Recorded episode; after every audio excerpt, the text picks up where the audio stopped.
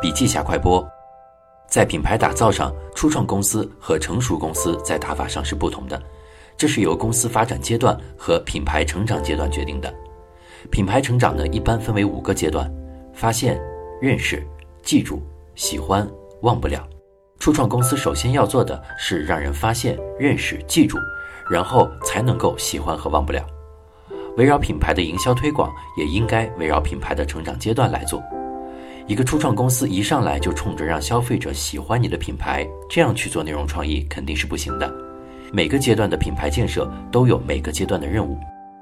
初创公司很容易将市场和品牌混淆，许多初创公司认为只要有市场就有品牌，这是不对的。品牌是衡量一个公司在消费者心中的整体价值，增加这个公司产品的溢价能力，使这个公司和产品的信用保障。初创公司好的品牌打法有以下几个特点：快、响、性价比高，跟公司发展步调一致，带有健康指向性，自带势能。另外，要做好品牌，还要注意做好品牌顶层设计，注意定位的差异性，尽快抢占同业竞品最好位置，做好渠道创新，避免掉进马太效应的陷阱。